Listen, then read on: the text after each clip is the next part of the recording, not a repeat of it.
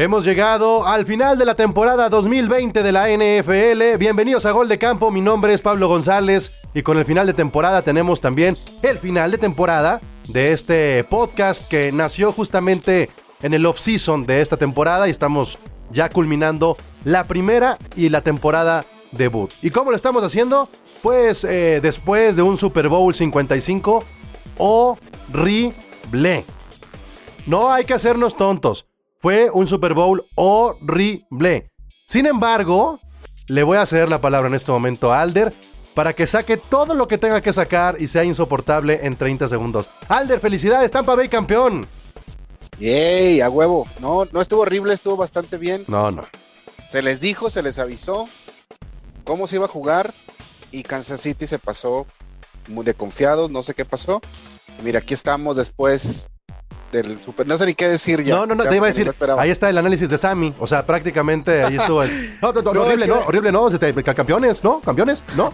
O sea, así más o menos. campeones. Gran reseña, gran reseña después de 70 episodios de Gol de pues, Campo. Es que, es que, ¿qué les, te puedo decir? No, que estás crudo. Que, muy crudo, estoy muy crudo. O sea, dime lo que quieras, que de neta sientas. No, no, no me digas que fue un gran Super Bowl, porque Chale, este, qué decepción, qué decepción de espectáculo. La verdad, no digo que sea injusto, ni que no sean dignos campeones, pero yo esperaba algo que, híjole, no hay ni siquiera una jugada que podamos como tener una repetición para el resto de nuestras vidas de este Super Bowl. No hay una. ¿Cómo no? Claro que sí. ¿Cuál? Todas las ¿Con cuál te vas a de? Tampa, todas las de Tampa, así tan fácil, las dos intercepciones que le hicieron a Silenciar, listo, lo silenciamos. ¿Ya vieron cómo se va a poner esto? Bienvenidos de Gol de Campo. Bienvenidos a Gol de ah, la, la, ¿Ya ven? Bienvenidos a Gol de Campo. Comenzamos. La NFL vive aquí. La comunidad más grande de fanáticos con representantes de todos los equipos. Somos Gol de Campo.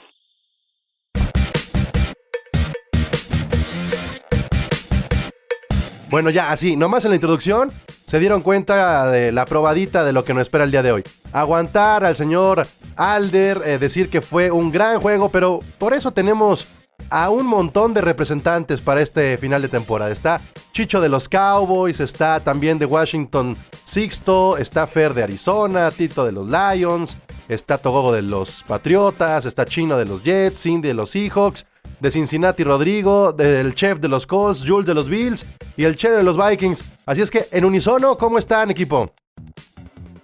Muy bien, muy bien. Sí, Hola. Hola, hola. Hemos equipo. estado mejor, la verdad. Eh, Qué- exacto. Qué horror. A ver, a ver. Comish, un- una, una pregunta, Comish. ¿No estuvo el, el representante de los jefes porque le mandaban castigo o cuál fue la razón? Híjole. Las lágrimas no lo dejan hablar. Sigue corriendo. Enrique. Tiene la voz quebrada aún. Enrique, si nos estás escuchando en este momento, aléjate de ese puente, aléjate de ese barranco, este, bájate de- de- del banquito, deja la cuerda a un lado, por favor, no cometas una tontería. Este, ya ganaste un Super Bowl, yo sé que, que, eh, este era tu sueño, pero Enrique, por favor, no lo hagas. Te, te esperamos, te esperamos si quieres.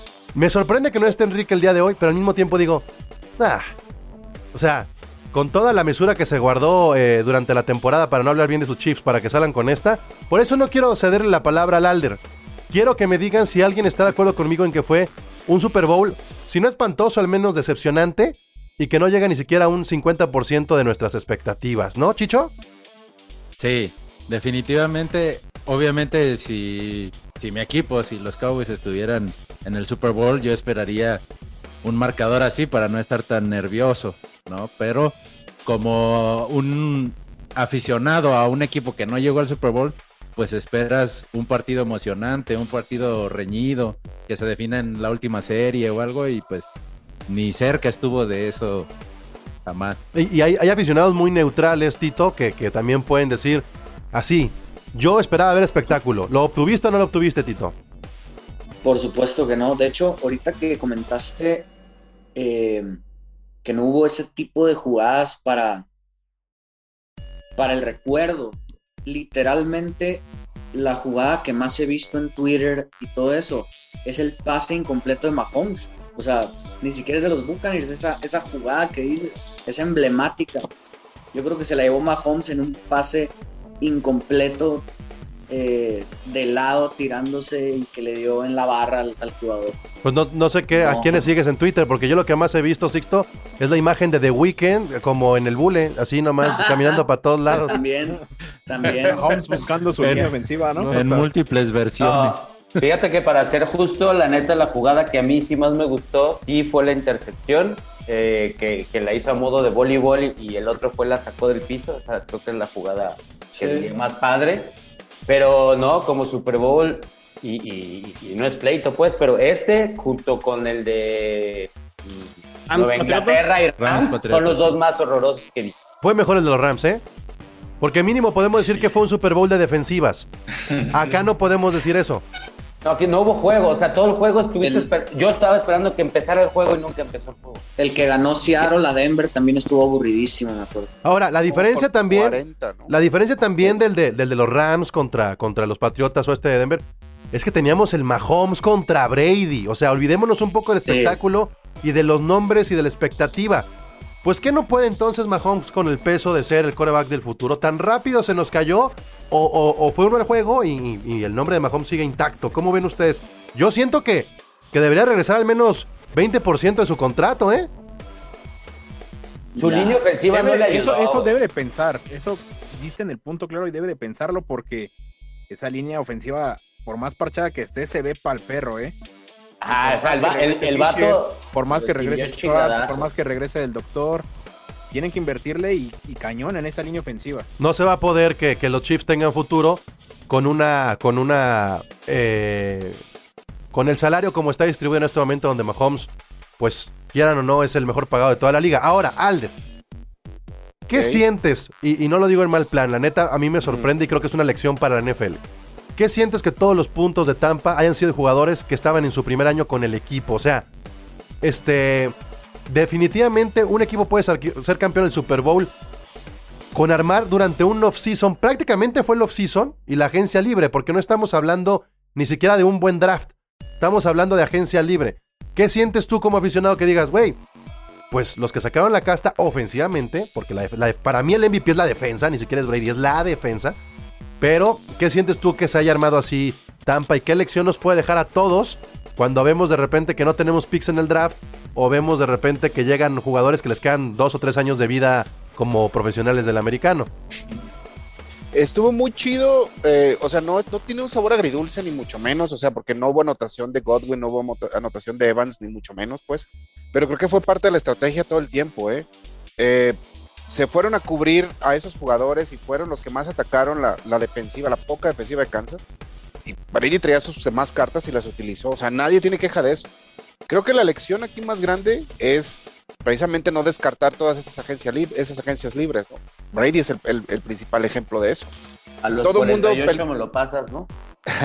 todos, todos peleándose por, por un Deshaun Watson, viendo quién se va para allá, quién se trae al, al nuevo coreback y la, y la verdad, quien ganó el Super Bowl fue un coreback de agencia libre, que era Tom Brady, y, y trayéndose jugadores de, agencia libre. Ojo, en toda la campaña no fueron sus principales targets, ¿eh?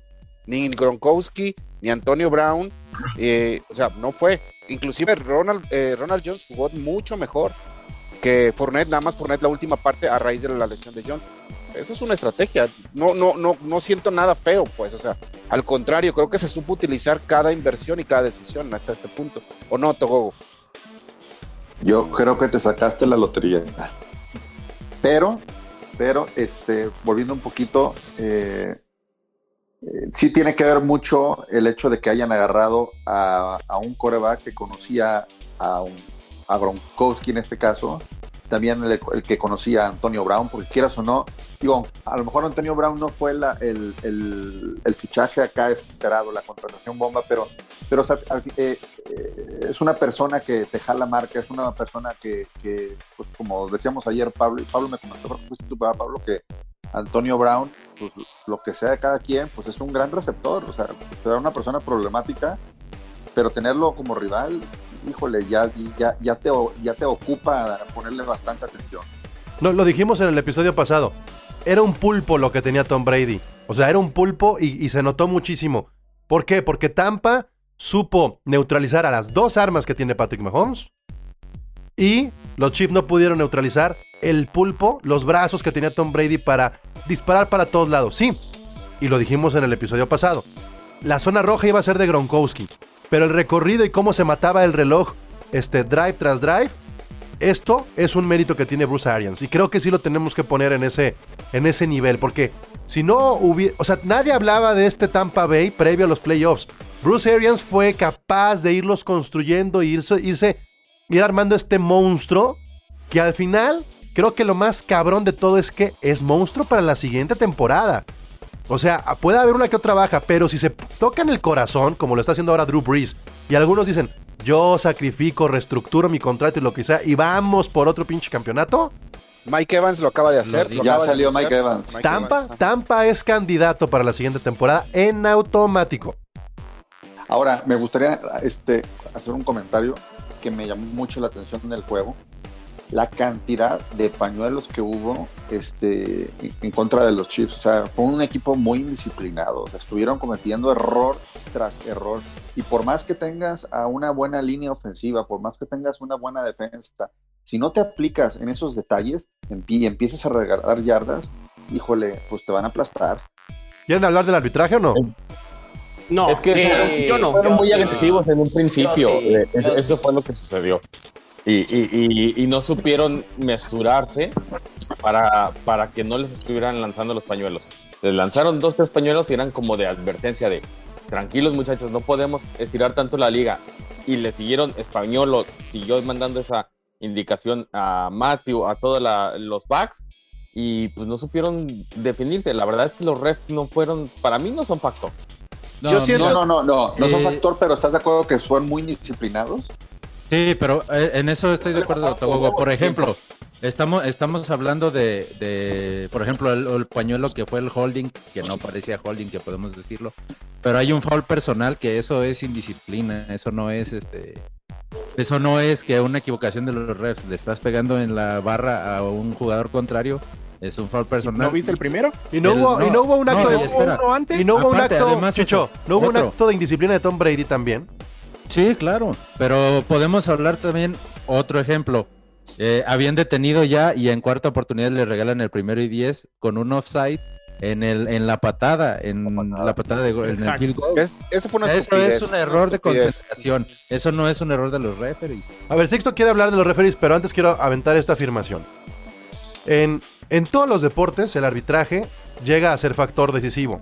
Y siempre se hablará de que Tom Brady tiene un poco el, factor de tener a su favor a los referees. Yo lo único que quiero decir es que para tener a los referees a tu favor, tienes que tener una trayectoria tremenda, tremenda. O sea, neta, neta, neta, tu trayectoria tiene que ser del tamaño de la de LeBron James en la NBA o si quieren de la de Cardoso o Cuauhtémoc Blanco en la Liga MX, ¿saben? O sea, mientras tengas una trayectoria, existirá una presión por parte de los referees. También es un plus de cuando tienes a un jugador de las características de Tom Brady. O, o, de un Drew Brees o de un este eh, Aaron Rodgers. O sea, Sixto, los referees se terminan equivocando o inclinando hacia un lado, muchas veces por esto o por la localía, ¿no? Que también vivimos este fenómeno de tener en el Super Bowl a un local y no lo habíamos visto. ¿Terminó pesando o no? Sí, sí pesó. No, no, no voy a culpar yo a, a los árbitros, pero sí para mí, yo, yo como lo que estaba sentado viéndolo en un periodo muy corto de minuto y medio, tres jugadas cerradas o de indisciplina, you name it, como, como sea y no, no sé, eh, todas a favor de uno, pueden ser debatibles o no, va, pero se le metió eso a la cabeza al equipo que no fue capaz de llegar al equipo, al juego, y sí, como lo mencionas, el que está acostumbrado y que por su trayectoria le llega a suceder eso a favor, pues sabe matar, ¿no? Y lo que pasó fue que pues los, despedazaron corriendo, cosa que no hacían normalmente, pero es como, no sé, nos comemos el reloj, un pasecito acá, el Don que anotó, el juego ya estaba en la bolsa y, los de Cal City ya, ya nunca llegaron al juego, siempre se quedaron con esta idea, ¿no? Entonces, pues lo hicieron, o sea, se fueron a la yugular y, Ah. Yo siento que lo de Matthew específicamente sí fue una estrategia de Tom Brady deliberada, ¿eh? O sea, el vato sí fue y lo buscó para provocarlo y para luego ir a cazarlo durante todo el juego, que él era el que estaba cubriendo a Antonio Brown con ese, ese touchdown que hizo. A mí se me hace que el, este cuate sí tiene ese nivel de, de que antes del partido... No le digas este cuate. No le digas a este cuate, ya te dio un anillo, ¿cuál es este cuate? Dile, dile, dile, mi, campeón. No, es que, es que la neta sí está medio, o sea, sí está muy maquiavélico la onda, o sea, me parece un tipo muy maquiavélico, no, no descarto que el cuate se haya puesto a buscar videos, identifica a alguien que tuviera ahí como que fuera un, un trash talker, dije, ah, ese es safety, y luego va con Evans y le dice, este vato te va a cubrir, no necesito que las caches, necesito que te haga faltas. Yo me encargo de que el vato se prenda. No me extrañaría que esa haya sido estrategia también. Yo, les voy a decir cuándo supe que Tampa Bay iba a ganar el juego. Cuando quedaban pocos segundos y Tom Brady se acercó a su, a su banca, teniendo la primera y 10 y 12 segundos, 14 segundos, y les dijo, a mí me dan las cuatro jugadas. A mí me dan las cuatro jugadas, no me traigan a los equipos especiales. Yo esto lo convierto en siete puntos. Y lo hizo. En ese momento dije, no, este güey ya. O sea, este, o sea, él está dirigiendo el juego eh, y no por quitar el peso a Bruce Arians, pero cuando hay esa comunicación, se logran cosas como la que tuvieron los Chiefs el año pasado, cuando el coreback puede acercarse. Es, es, e, era, era demasiada, demasiado equilibrio el que teníamos la defensa de Tampa, la ofensiva de Tampa, este, el juego terrestre de Tampa, el juego aéreo de Tampa. O sea, era muy equilibrado. ¿Cómo viviste tú, Cindy? El, Super Bowl te, deja con un buen sabor de boca? Pues igual vomitando bilis como, como todos los que no queremos a Brady, perdón, perdón, pero sí es cierto, definitivamente a mí se me hace una injusticia porque a mí me pareció que lo más trascendente fue la defensa, ¿no? Fue completamente, eh, híjole, pues impenetrable, o sea, era, era, yo creo que en ese sentido fue, fue impresionante.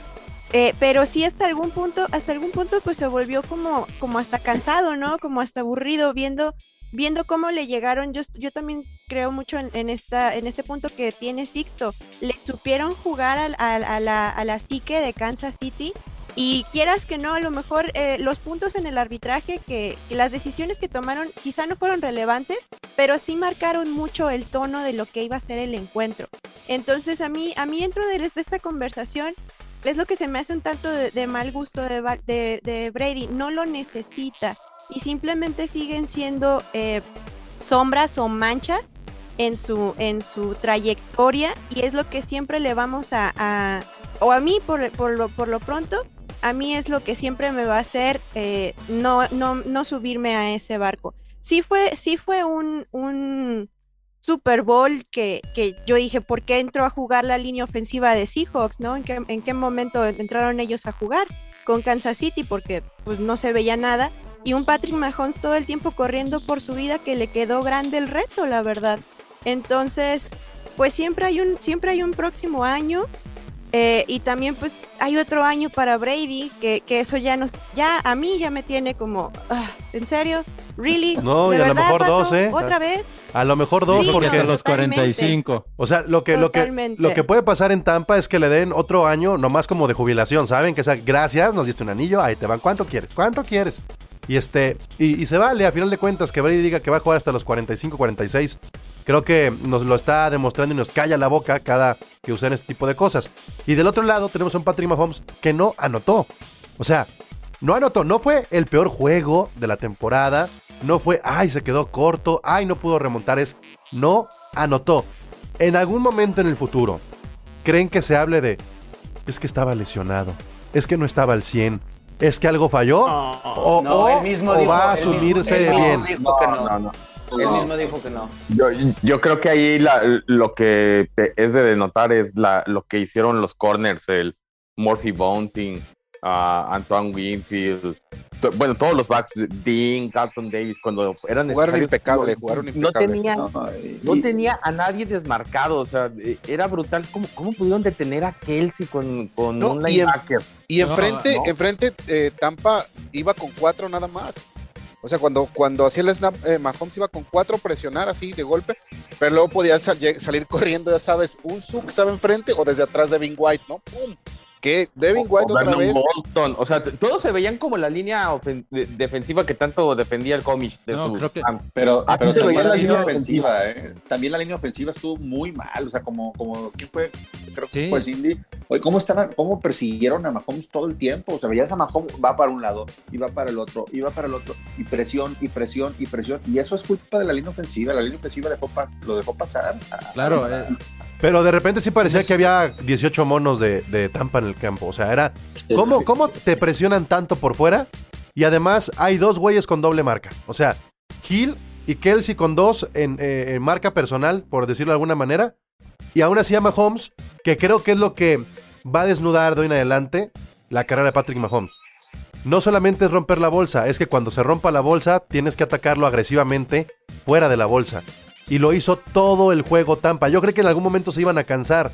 Nunca se cansaron. Tal vez no le dieron el MVP a un solo jugador de la defensa porque toda la defensa fue muy pareja, chino. O sea, no podemos solamente nombrar a uno, ni a dos, ni a tres. Creo que fue tanto la, la línea defensiva como la secundaria impecable el juego que tuvieron contra Patrick Mahomes. Sí, o sea, los bucaneros ganan porque ganaron las trincheras de los dos lados.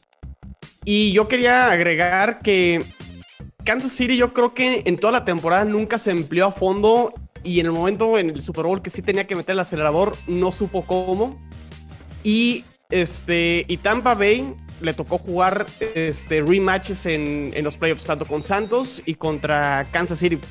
Ese partido de Kansas contra Tampa Bay en temporada regular se me hace que Kansas, perdón, Tampa a pesar de que lo pierde termina ganando porque se dio cuenta cómo pudo detener a Patrick Mahomes al final del partido y cómo anotarle puntos. Se fue yo creo que con la inercia de ese partido y lo trasladó al, Super Bowl.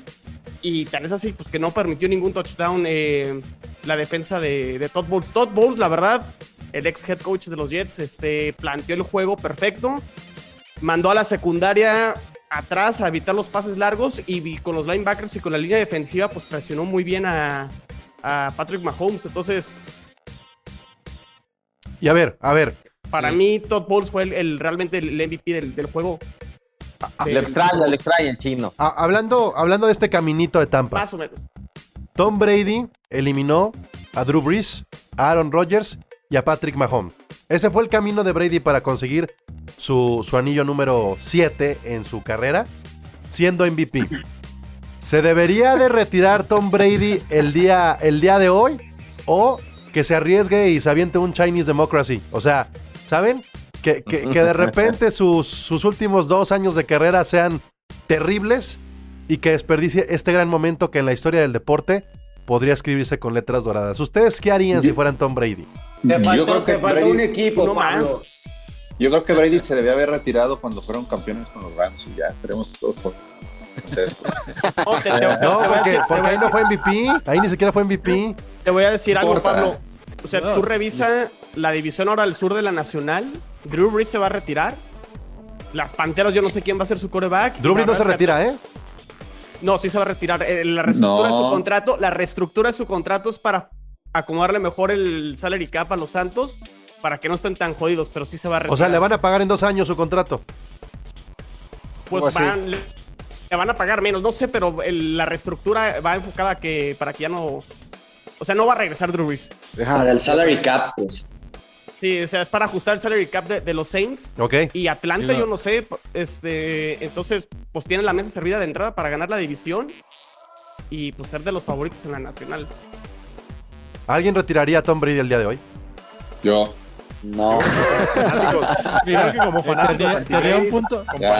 A ver, chef. El pensar de Cindy. Y no sé a cuántos de aquí nos cae mal a mí en lo personal. Y, y sí, yo ya quisiera que se retirara desde, desde el 49 quizá, pero vamos a ser sinceros, no se le ve que le pase el tiempo, se mantiene en forma, se cuida mucho, es muy disciplinado en su régimen alimenticio. Entonces yo sí lo veo al menos unos dos años más jugando a un buen nivel dentro del NFL. Hay, hay, una, hay una estadística ahora que, que, con la que empata Brady a, a Peyton Manning, ¿no? Que es haber sido campeón con dos equipos. Sin embargo, Tom Brady se convierte en el único coreback en haber sido campeón en las dos conferencias. O sea, e, eso creo que también habla de, del colmillo que tiene Tom Brady porque pues ya conoce a todos los equipos.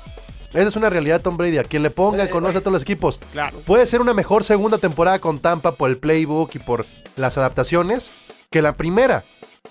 Entonces, por eso creo que Tampa sigue siendo favorito o entrará como favorito de la conferencia. Y la pregunta sería, ¿en dónde vamos a poner a estos Chiefs insípidos de Super Bowl? ¿O simplemente fue un error en la Matrix del cual se podrán Ahí, despertar? ahí sí yo quiero, ahí sí yo quiero hablar de esa parte. ¿Y Quique fue la última vez en el último podcast? Antes, precisamente al descanse. partido. Ujú. Ahí sí, es, yo lo sentía muy confiado, ¿no? Y, y como que se le había permeado esta actitud de Kansas media soberbia de jugando a medio pinche volumen, Exacto. gano, ¿no? Y, lo, y Quique traía esa, esa y esa onda. Inclusive, voy a, voy a parafrasear sus palabras. Qué mal que no estés aquí, Quique, para que me corrija, estoy en un error. Pero dijo que le tenía más miedo a los 49 de la temporada pasada que a los Bucks de ahorita. Y yo le empecé a decir, dije, los Bucks tienen un promedio de puntos arriba de 30 y eso que tuvieron un partido de nada más de 30. Los Bucks traen esta onda con la defensa, le van a caer encima a Patrick Mahomes. Cuando ganaron, eh, cuando ganó los Chiefs a los Bucks en temporada regular, ganaron por 3 los Chiefs, pero por poco y se les va el juego, de ir adelante por 17. Entonces, toda esta onda de los, de los Kansas City Chiefs, espero que los ponga a pensar cómo pueden jugar mejor y dejar esta como halo de soberbia que los rodea. ¿no? Así como Porque- los aficionados de los Bills como- andan también. Pues como Pero, los pero de siguen siendo ahorita. los favoritos, o sea, pero siguen siendo los favoritos en la americana el año que entra. Más que los Bills, changos. Sí. Yo creo que los Bills, Sí. los, los- yo creo que la, el siguiente año de la americana son los Bills y los Chiefs. Sí, yo, los Bills, lo acepto. Y No, este, no, no, no, yo, yo- yo creo que lo- el Kansas City es el, el número uno. Claro, o sea, claro.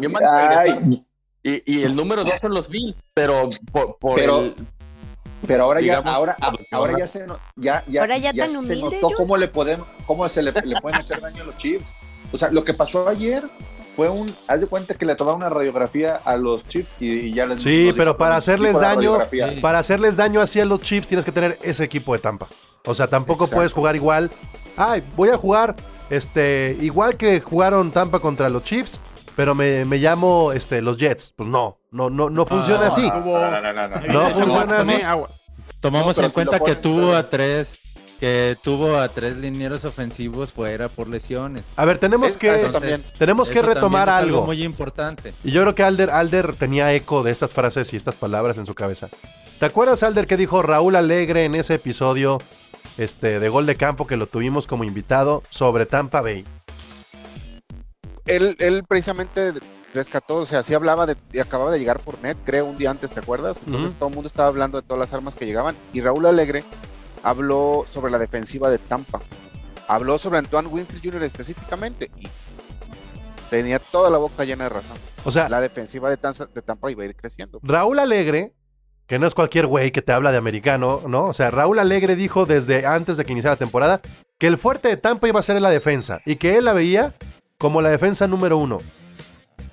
Está muy cabrón hacer una aseveración así y que al final sea lo que, lo que termine sucediendo. O sea, Rodrigo, no sé, creo que el, el actuar de Tampa durante toda la temporada fue de menos a más y al final creo que también fue muy lógica. No hubo sorpresas porque sí era el camino que tenía que tomar Tampa. No, digo, sigue siendo el mejor coreback con su mejor ofensiva que ha tenido en su, en su carrera.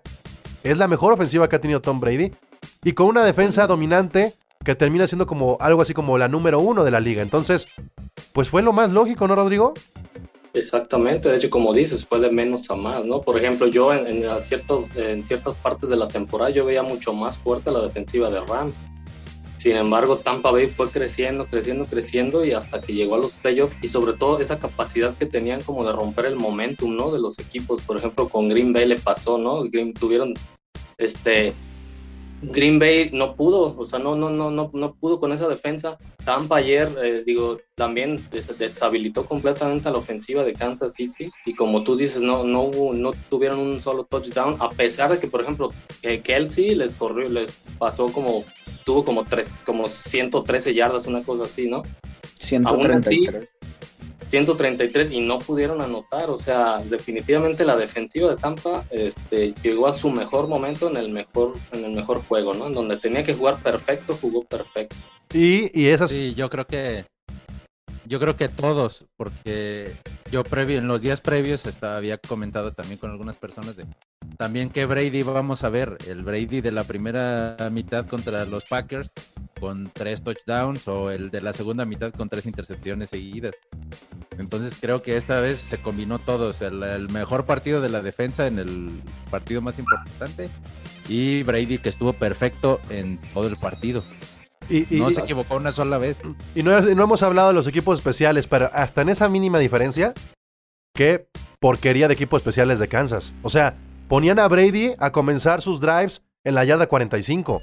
¿no? Mientras que Tampa ponía sus el drive a comenzar en la yarda 20, 22, o sea, le regalabas 20, 25 yardas, por eso Kelsey terminó con esos números, porque el recorrido que tenía que hacer Mahomes era larguísimo, el recorrido que tenía que hacer Brady era mínimo, y eso al final termina siendo factor también decisivo para el reloj. Bueno, para no alargarnos más y que, y que Alder pueda seguir con su maratón, este Super Bowl Guadalupe, díganme por favor conclusiones así, los que quieran aportar ya, este cerrar este podcast con conclusiones personales sobre la temporada o sobre el Super Bowl. Adelante, Fer. Yo creo que de verdad no puedo creer que Mahomes no haya hecho un solo touchdown. Me parece algo súper eh, relevante. Eh, en general, pues yo veía todavía más favorito a Mahomes que a Brady no tiene mal equipo, no tiene mal equipo ofensivo, obviamente no tiene las mismas armas que los Bucaneros, pero aún así durante toda la temporada se mostraron muy constantes y que llegaran y todos puntos fueran de gol de campo, literal, como este podcast. Este, hizo un homenaje a nosotros, ¿no? Este fue la razón por la cual los Chiefs no metieron touchdown. Eh, pero, pero sí, eh, me parece de, comentarse, ¿no? Que uno de los mejores prospectos, no sé si ya sea prospecto, ya sea una realidad, Mahomes no haya podido hacer un, solo touchdown en, el Super Bowl. ¿Alguien tiene otra conclusión? Yo vi dos pases de touchdown de Mahomes, ¿eh? que le pegaron en las manos a Hill y a William. Uno de ellos lanzando como shortstop en el aire. Y los que hemos jugado sabemos lo complejo que es lanzar un balón, que requiere trabajo de pies, que trabajo de cadera, hombros, todo. Y este tipo lo sacó, mínimo conté cinco pases que saca sin, siquiera ver el objetivo. Mahomes fue el, que mejor jugó del equipo de Kansas City. No le podemos recriminar ahí en ese sentido. Y pues tuvo la infortuna de perder tres, o bueno, dos titulares de su línea ofensiva en el transcurso de la temporada. El tercero pues fue voluntad por tu profesión médica. Estás limpiando el nombre de Mahomes, chef, ¿eh? Te viste muy elegante y queriendo quitarle responsabilidad a Mahomes. Yo insisto, con ese contrato tienes que poder contra todo. O sea, mínimo, mínimo sacar la casta y que sea más apretado. Tito, chino, Tito. A mí, a mí también me gustaría limpiar un poquito el nombre de Mahomes, pero mm, fuera de la narrativa y de los post de Instagram y Twitter de que Brady ganó su séptimo, me gustaría recalcar que, recalcar que Buccaneers ganó su segundo anillo en la historia. O sea, ¿por qué no aplaudirle, como dices tú, Pablo, a la defensa? ¿Por qué no aplaudirle al, al que empezó todo este proyecto? O sea, por ejemplo, los que anotaron ayer, si sumas el salario, que son Fournette, Brown, Gronkowski, Brady y el bateador, si quieres, suman como 42 millones entre todos al año. Y eso es lo que gana más o menos Mahomes. Y en eso estoy de acuerdo contigo. O sea, oíme, todo ese dinero en cinco jugadores, de los cuales cuatro anotaron touchdown, está, está muy cañón, pues. Pero también armaron un defensón increíble.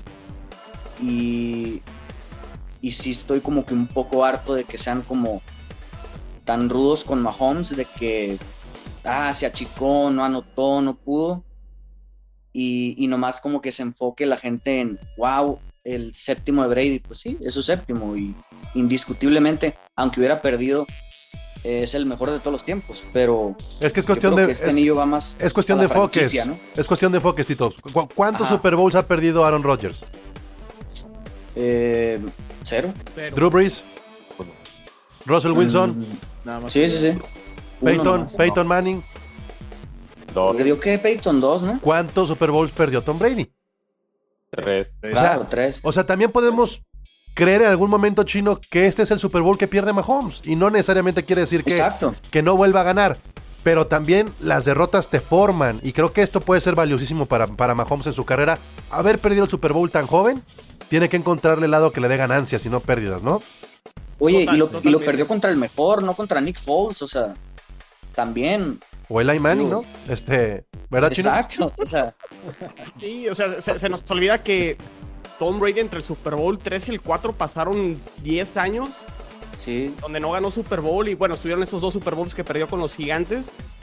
Pero digo, saliéndome un poquito del Super Bowl, Pablo, yo quería como concluir que en tiempos de pandemia creo que la NFL lo hizo bastante bien y excelente. Por ahí a lo mejor situaciones en ciertos partidos ahí, los partidos con Baltimore que se pospusieron, pero pues hicieron que en tiempos difíciles tuviéramos temporada en NFL y pues que también estuvimos aquí al pie del cañón con el podcast y hablando de todos los partidos y, y sobre todo yo que bueno, que sufrí bastante con la peor temporada que me ha tocado ver de los Jets, pero realmente la temporada creo que la NFL lo hizo bastante bien y que por ahí incluso pues ya dijeron que muchas de las cosas que se aprendieron del off-season del 2020 las van a poder repetir, cosas, cosas como las, perdón, este, las juntas virtuales, las juntas por Zoom y todo eso.